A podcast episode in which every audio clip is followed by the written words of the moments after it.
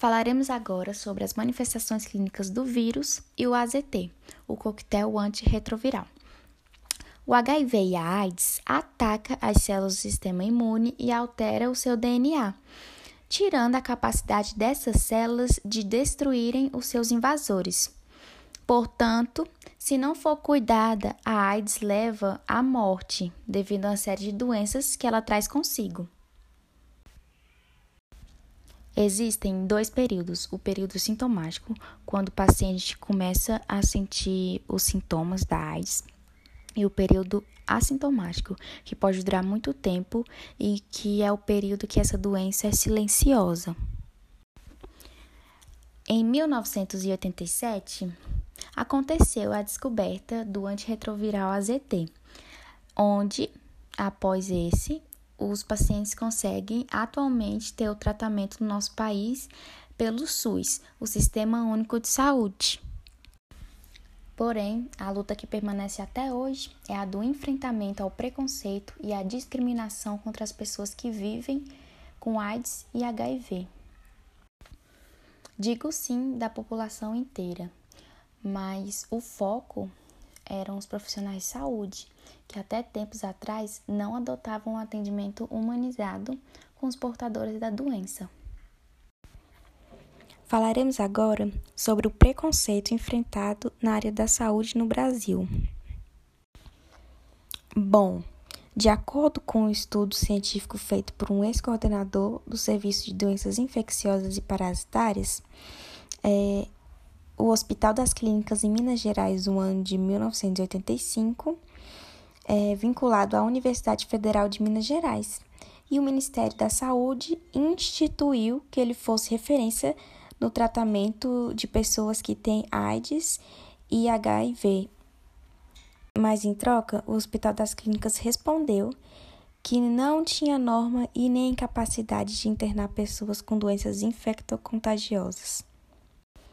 Sendo assim, eles usaram vários argumentos sem embasamento, só para não contar que os profissionais de lá não queriam atender essas pessoas.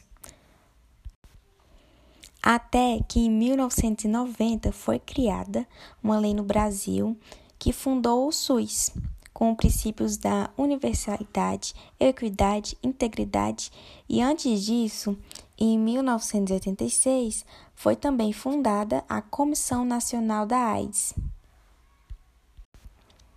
E tudo isso reforçou que atender uma pessoa soropositiva deve ser pautado com igualdade, equidade, respeito pelos direitos humanos e direitos sexuais, baseado na Declaração Universal de Bioética. A forma de prevenção adotada é oferecer preservativos, gel lubrificante para as relações sexuais, distribuição de seringas, agulhas e o acesso universal aos ARVs, além de distribuir panfletos e cartazes preventivos para educação sexual em escolas, com apoio do Ministério da Educação e o Ministério da Saúde. Bom, e todas essas medidas que vêm sendo tomadas são para fortalecer mais ainda que a AIDS e a discriminação, o preconceito não merecem ter vez e isso não faz sentido. Porque já foi mais que justificado que é uma doença que pode atacar qualquer pessoa, de qualquer sexo, de qualquer raça, religião. E tudo isso por um descuido no contato sexual. Outra questão muito importante é que o acolhimento ele não deve ser só hospitalar, mas sim familiar. A pessoa soropositiva, ela precisa de acolhimento familiar, ela precisa de um tratamento contínuo para o resto da vida.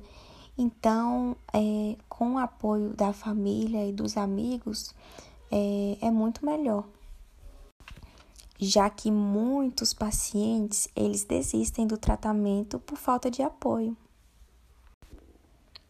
O Brasil fez inúmeros acertos com relação ao tratamento e medidas de prevenção do HIV, mas ainda precisa se reforçar a conscientização da sociedade através de campanhas publicitárias, educativas e conscientizem o respeito à doença, para que a nova geração não tenha tamanha discriminação que temos ainda hoje em dia.